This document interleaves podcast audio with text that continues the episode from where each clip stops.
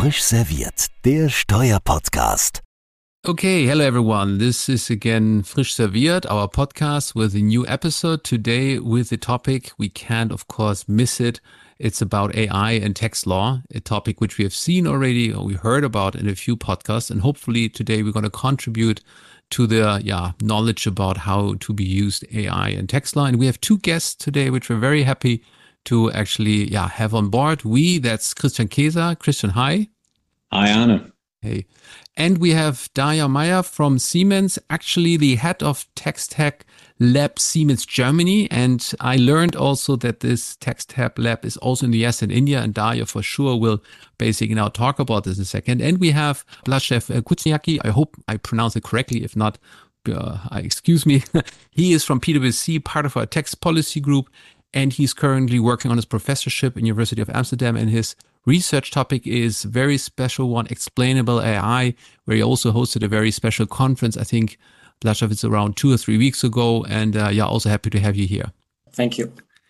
So, Darja, uh, maybe a quick intro. I'm very actually interested to hear what you're doing in the Tax Tech Lab. Maybe you can just share a little bit with us and the audience what's your current focus area, what you're doing, what are your yeah expertise area, and what are your use cases, of course. You know, we're really, really curious about this. Yeah. Hello, everyone. And maybe just um, a short introduction about the Tech Lab in a nutshell. So we are the digitalization pipeline for use cases of the tax department in Germany. So we are actually the incubator for new ideas and use cases and um, dealing with digital tax innovations as well as um, cutting edge technologies. So what we do is actually everything what a lab does, yeah, but especially in connection with text and technologies. We do we do the technology research on the world market, which which means uh, we look for technologies that could be relevant for the tax department. We coordinate with our partners labs in the US and also in India.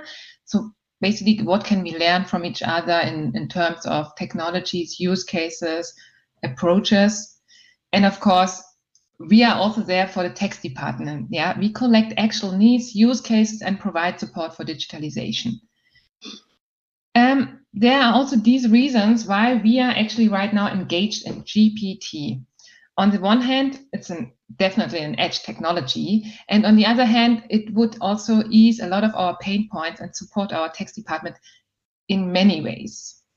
So that's just for in a nutshell. Um, and I would um, explain maybe um, later on which kind of use cases we have depend on the technology. Sounds great. That sounds great to me. I mean, I I, I know what uh, what you are doing um, because we are in the same department apparently. Um, maybe to um, as we are talking today about um, uh, ChatGPT, then a, a, bit later in detail. Um, I, I, just was told the, the story by by our colleague in India that in a in a live demo, uh, a virtual live demo of ChatGPT, you asked ChatGPT who is Christian Kaeser, and apparently. ChatGPT said that's the son of Joe Kaeser and he's running Siemens Global Energy business. Uh, I mean, the first one uh, I've been asked like uh, 20 years um, uh, since I've been working with Siemens, and it's actually not true. Um, uh, and uh, the second is unfortunately not true. Um, so apparently, ChatGPT isn't that smart, right? Oh, I wouldn't say that.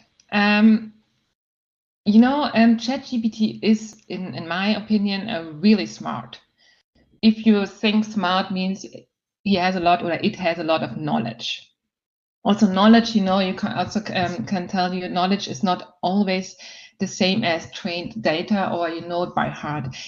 He as a chat gpt knows a lot but you know not the whole internet is trained to chat gpt maybe you heard about it that chat gpt also has um, kind of reinforcement learning by humans or from human feedback. And so there's a lot of, um, I think, bias or hallucination within Chat GPT, also GPT, um, so the model behind GPT, Chat GPT. Maybe we can ask him right now because he changed always his opinion. And maybe okay. he knows now who you are. All right, okay, then let's do that. If, if you can do that right now and you're you're logged in, because that would be uh, a nice, uh, ni- nice check uh, if ChatGPT is getting smarter on the run. Okay, let's ask him. I will do it in English because it's Yeah. a little bit more convenient. Yeah, he's sorry. He says sorry. That's really what I really also like um, from ChatGPT that he tried to be a human, and he says sorry that he has no information about you. I'm There sorry. you go. But but all right. So but just the other day he had information, but that's interesting. Yeah. Um. But uh, but but maybe maybe Blazej. I mean, if we if we go in, into into the technology behind that, um, why is that the case? I mean, why is it that sometimes when when you interact with uh, artificial intelligence and especially ChatGPT, uh, it's absolutely fascinating, mind-boggling. What, what's what's the, answers uh, that are being provided um, uh, contain, and sometimes it's absolutely off, and and sometimes it says I have no information on stuff where it, it gave a wrong answer just the other day. So so is there any explanation to that? It's a little bit like Arne and myself uh, after uh, before and after a long night somewhere. Yes, I think it's a brilliant uh, and at the same time difficult question because the reason seems to be one and the same. The reason for the fascination and sometimes for the obvious mistake. So we have unprecedented level of automation on the side of the chat GPT via the exposure to almost unlimited, if you think in human terms, amount of textual data. And now we have also a possibility to use it for the purposes of the picture generation and, and voice generation. So it's it's expanding to you know in in a measurable extent. But at the same time, this uh, far-reaching automation means that mistakes that are very obvious to people are not obvious to that computer program in a way. So what happened in the case of the information about you, my hunch is, is that um, there was a feedback given to ChatGPT based on what was said before via a reinforcement learning approach. So when you have a negative feedback, it's like a punishment, and then the ChatGPT is look is looking for a solution to next time avoid punishment. That's one approach. Uh, but the best, most points it will get via right um, answer. So it's mainly searching for the right answer. But if there is a blank, it's nothing about you enough for ChatGPT to generate the right answer.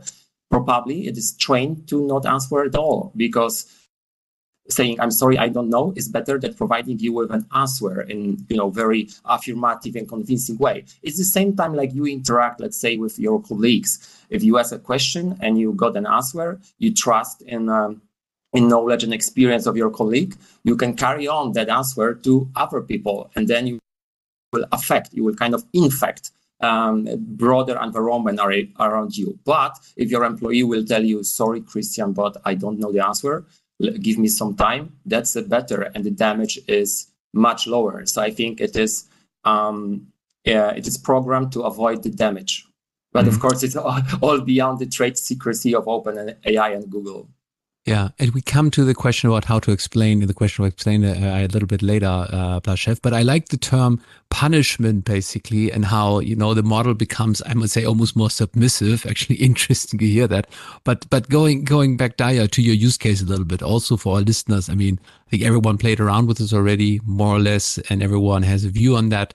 Um, but I would be also curious, what are your use cases which you're applying right now? And also the question, have you been already training the model with text specific data? What's your current view? You know, I've seen the summary, which is going to be always used as something which is an interesting feature. But yeah, maybe share a little bit with us. What's your view? What are your business cases? And also what's your, your experience as a user as you've been using it much longer than I think all of us?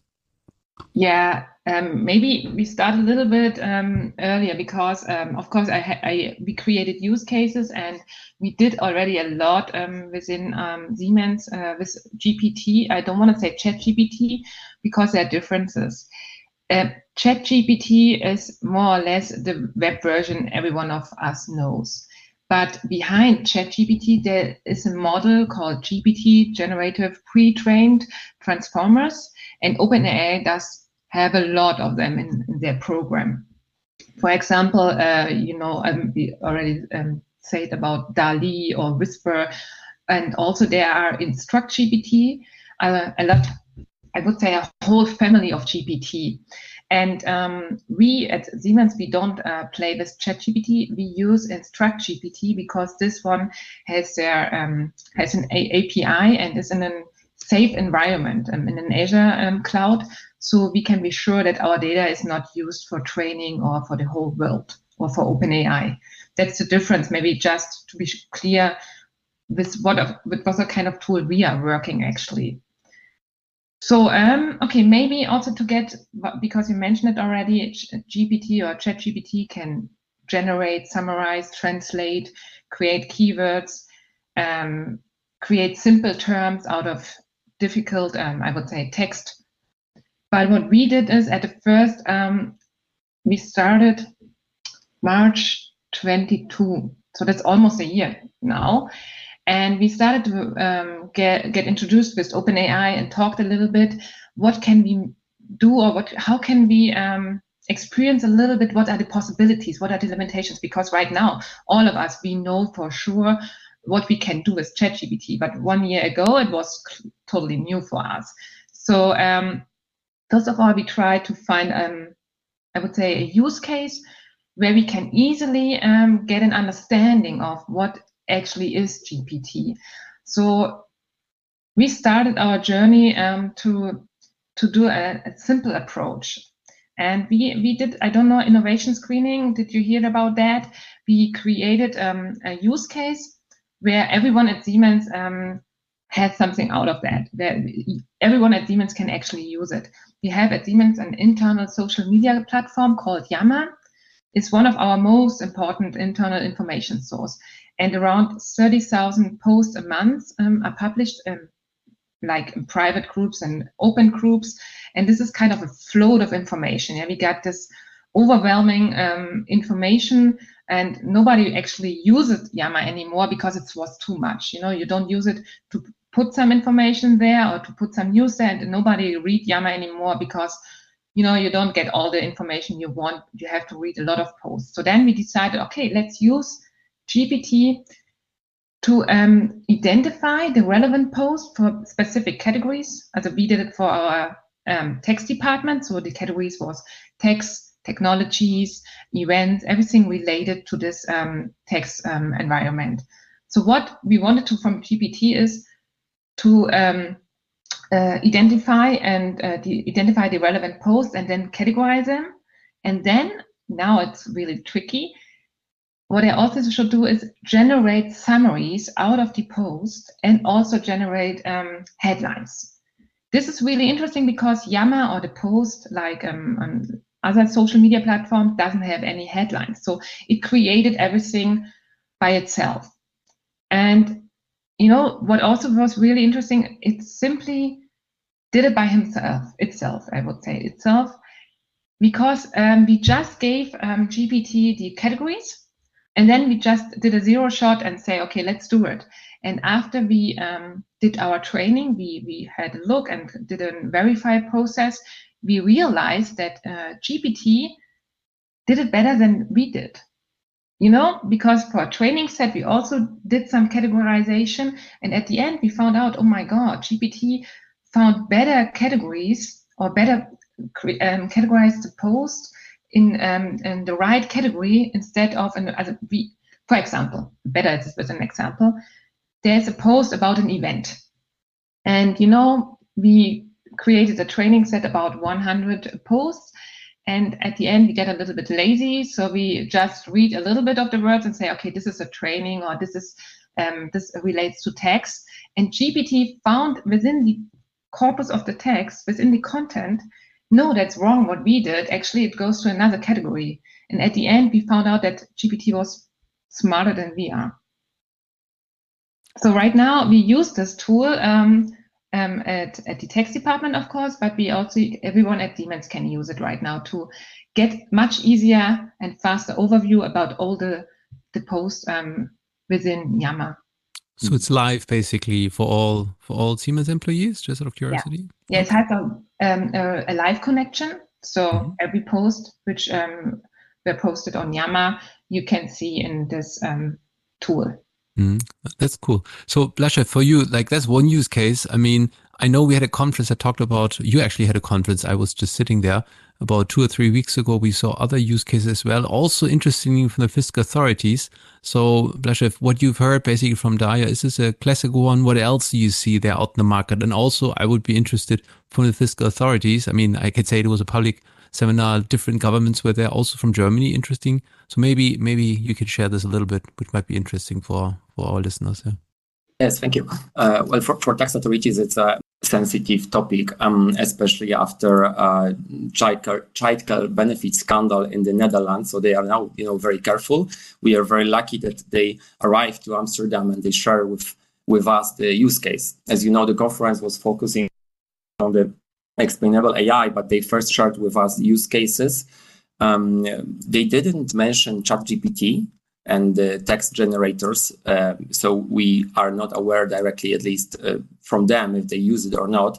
But they use many tools uh, with AI engines for mundane, mundane tasks, tasks like screening um, uh, questions via email sent by thousands of taxpayers and responding them because sometimes questions are, really no-brainers, very easy to answer. So then they calculate the amount of label hours that normally would need to be allocated to officers. Uh, and they came to conclusions that the reduction, uh, the, the increase of efficiency by the reduction of working hours is enormous, and it's inevitable for them to embed AI into into their work because they have much more much more work and cases to deal with the capabilities of humans to um, uh, to, to work uh, over it, and, and and it's everywhere from from the most sophisticated tax administrations like Singapore, Norway, Estonia, Germany to to others. Um, uh, one of the most, I would say, at the same time, like value added but risky uh, area of the use of AI by, by tax authorities is for risk profiling and for detection of potential tax fraud. So the conclusion here with the use of AI is not like immediately certain entity is a fraudster, but it will um, most likely lead to tax audit. So in some countries, tax audit itself it's problematic, it's complex. So taxpayers um, should have right to um, know why they were, were chosen for the tax audit.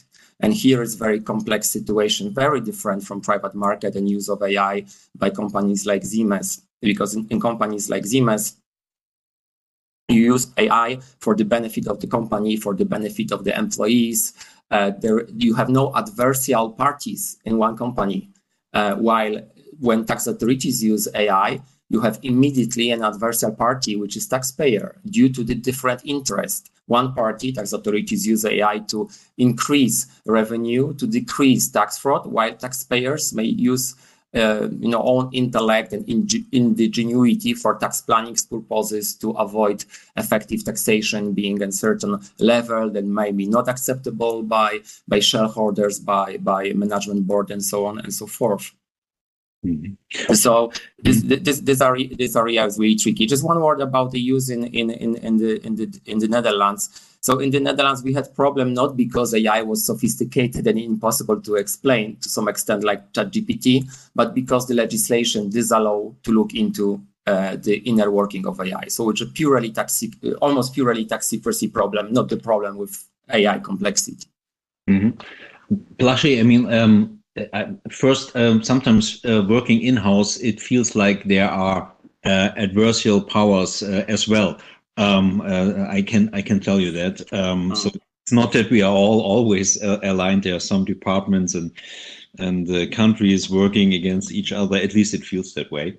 Um, but um, when when we talk um, about AI, I mean, there technology wise and and methodology wise, there are many different things behind uh, because uh, I, I, believe what uh, tax authorities are doing when they're going for tax fraud, that that is based uh, many times on on pattern recognition, right?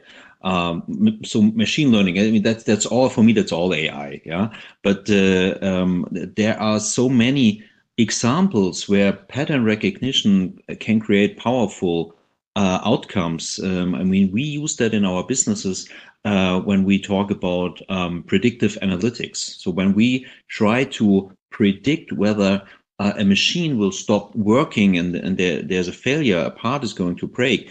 Um, we use that in, in many incidents and it's uh, it's quite powerful and it, it works quite nicely. And uh, I believe the tax authorities uh, apply similar mechanisms here so that they collect as many data as possible uh, and uh, and from that try then to run the algorithm and the algorithm comes up with a certain pattern and uh, if that pattern can be tied to tax fraud then apparently um, yeah you can uh, run the algorithm on on waste amounts of data and detect other cases of of of, of fraud there is actually a, a, gr- a, great example. I am happy you said it. It's a great example from the British um, British tax authorities they use an AI system called uh, Connect, if I recall it correctly, implemented already in 2010. So they are use it exactly to uh, identify patterns based on the lifestyle a lifestyle of people that they project via use of social media like Facebook, Instagram, TikTok,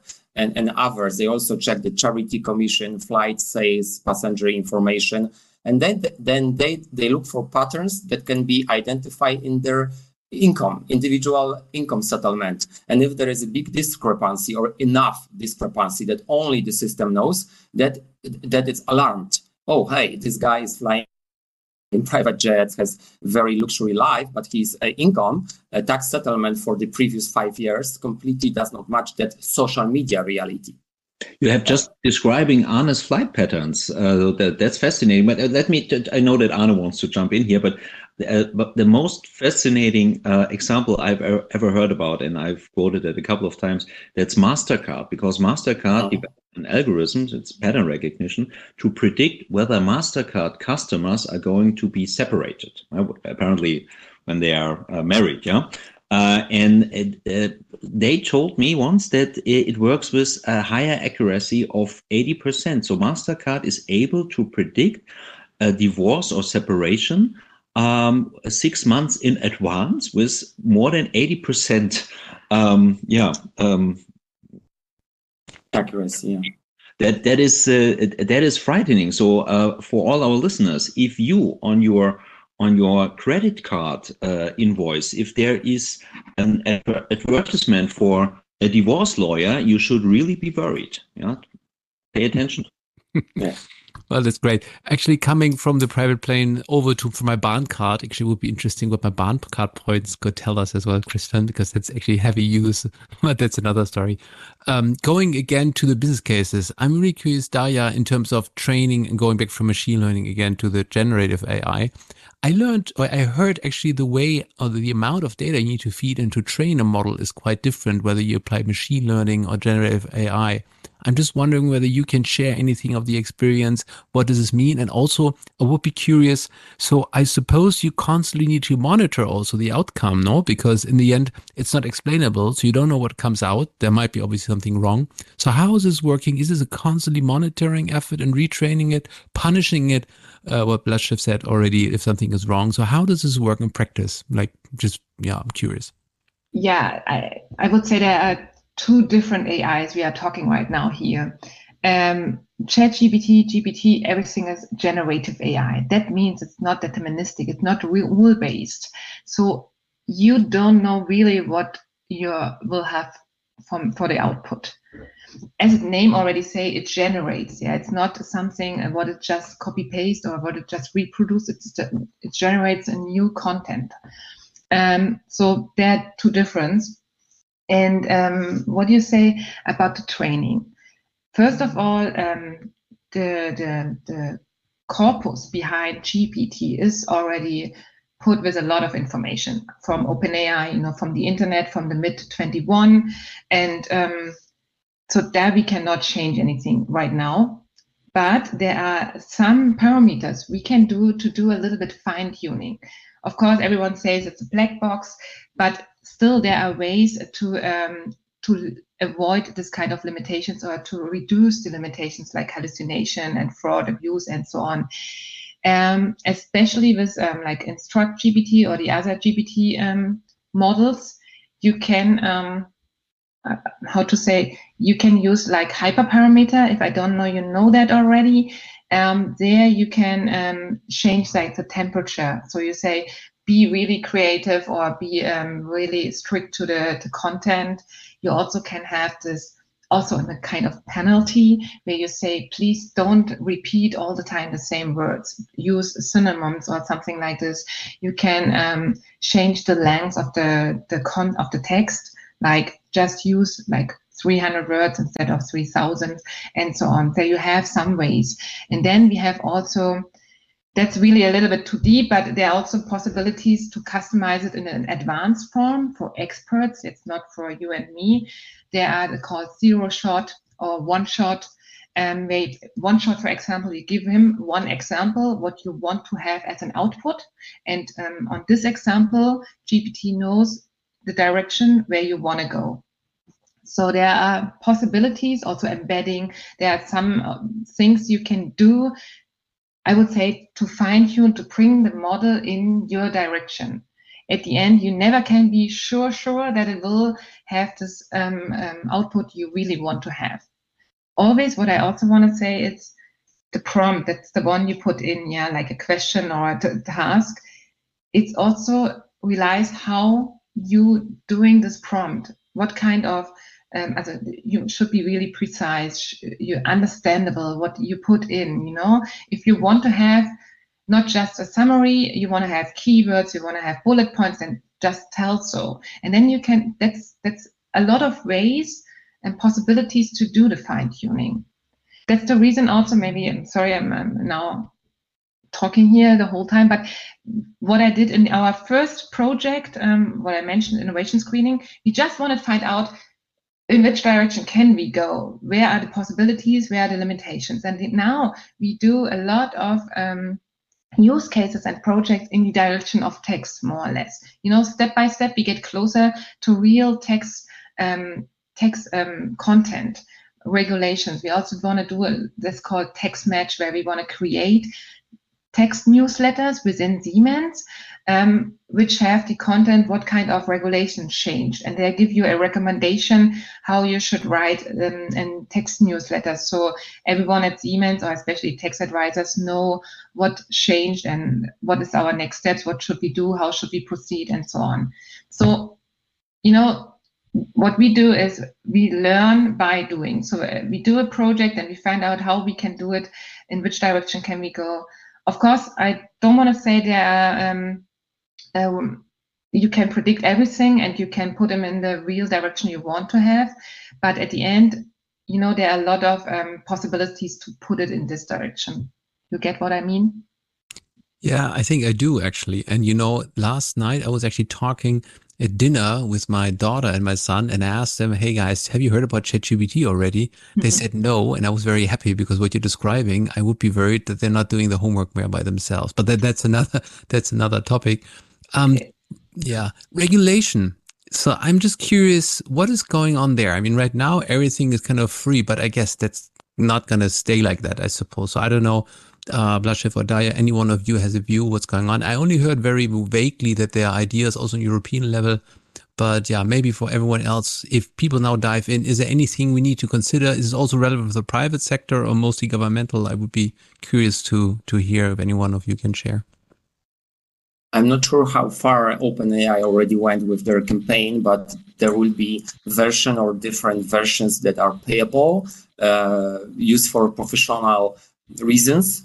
Uh, obviously, if you use a tool which will increase your profitability either by increasing income or decreasing cost by decreasing the labor hour of your employees, it cannot be left without being noted by uh, by the company that's responsible for the for that. So we will expect the the payable version. To which extent uh, ChatGPT or GPT technologies mm, will be free, uh, I think it's not decided yet. Um, we have one of the major players behind, which is Microsoft. I, I, think with 49% of the shareholding. So they are they have not controlling shareholding, but all things considered, they they are controlling de facto uh, OpenAI. Um, so it's been it's it seemed to be decided. I, I don't know if this year Um, you have already examples of commercial use uh, of that technology with Har- Harvey AI, Allen and Overy, and also PwC uh, Global. It's uh, a few days ago, Carol Stubbings said about this, so it's not uh, any any secret. Um, so it's meant to be seen how many major players will join that technology. So far, we already see both on the legal and tax side. So yeah. Yeah, and by the way, uh, uh, Microsoft integrated it into Bing, so uh, you have to separately register for that one, um, and uh, and then you have to wait a little bit. It, it worked out just this morning uh, that my registration was accepted, and uh, so now for free you can use ChatGPT in in your Bing app. Um, and I'm not trying it out right now, but I'm, I'm really looking forward to playing around with that one. Mm-hmm. Christian, so you changed from Google already? You're the, one of the ones who changed now. Actually, I'll, I'll, I'll try to find it out because uh, all of us are native Googlers, right? Um, I mean, I, I would never have thought about using Bing, yeah? because we're so used to Google. But uh, there's now, I would say, um, some incentive to at least uh, play around with it, and if the results are good, actually, um, you stick to it because it's it's new. Um, it's uh, you're curious, and if the results are good, again, uh, that's nice. And uh, it's absolutely clear that they're giving it uh, to the public for free as an mm-hmm. integral part of of uh, Bing, because uh, once people will move from Google to Bing. all all the ads and all the the money associated with that will be with Microsoft. So um, that it's interesting to see what uh, what Alphabet Google is is bringing up next. Uh, I mean, they have their uh-huh. own, which is not that that great. Um, uh, well, um, it's certainly good, but um, sometimes uh, uh, what you hear is it's not on the same level yet. Yeah, but they might uh-huh. get. And, and there are other tools you mentioned them, so we are we are in a fascinating time with regard to that. I have not used Bard, you mean? And also for everyone here, as we're not any sponsoring kind of channel, we're free for everything, of course. So there's also Bard and there's else, I think from China, there's Ernie, I guess they call it from the Chinese Google, basically. I think the different models we're going to probably see more and more. Yeah, we'll be just curious how this all develops, basically.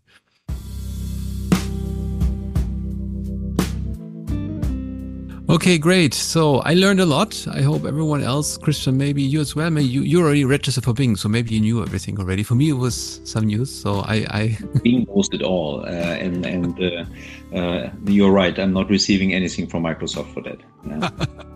all right. So I would say uh, because we're we're hitting our half hour, I would say, uh, Darja Blazej, thank you so much. That was, that was very interesting and uh, we're going to be, yeah, of course, curiously following what's going on there as a quick uh, dive and hopefully for everyone also interesting. And yeah, maybe have you again back on the on our little show here in the future when you have your new cases you can talk about.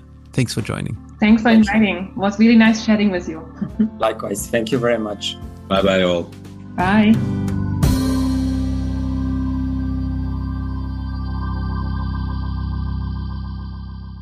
Frisch serviert, der Steuerpodcast, powered by CH Beck.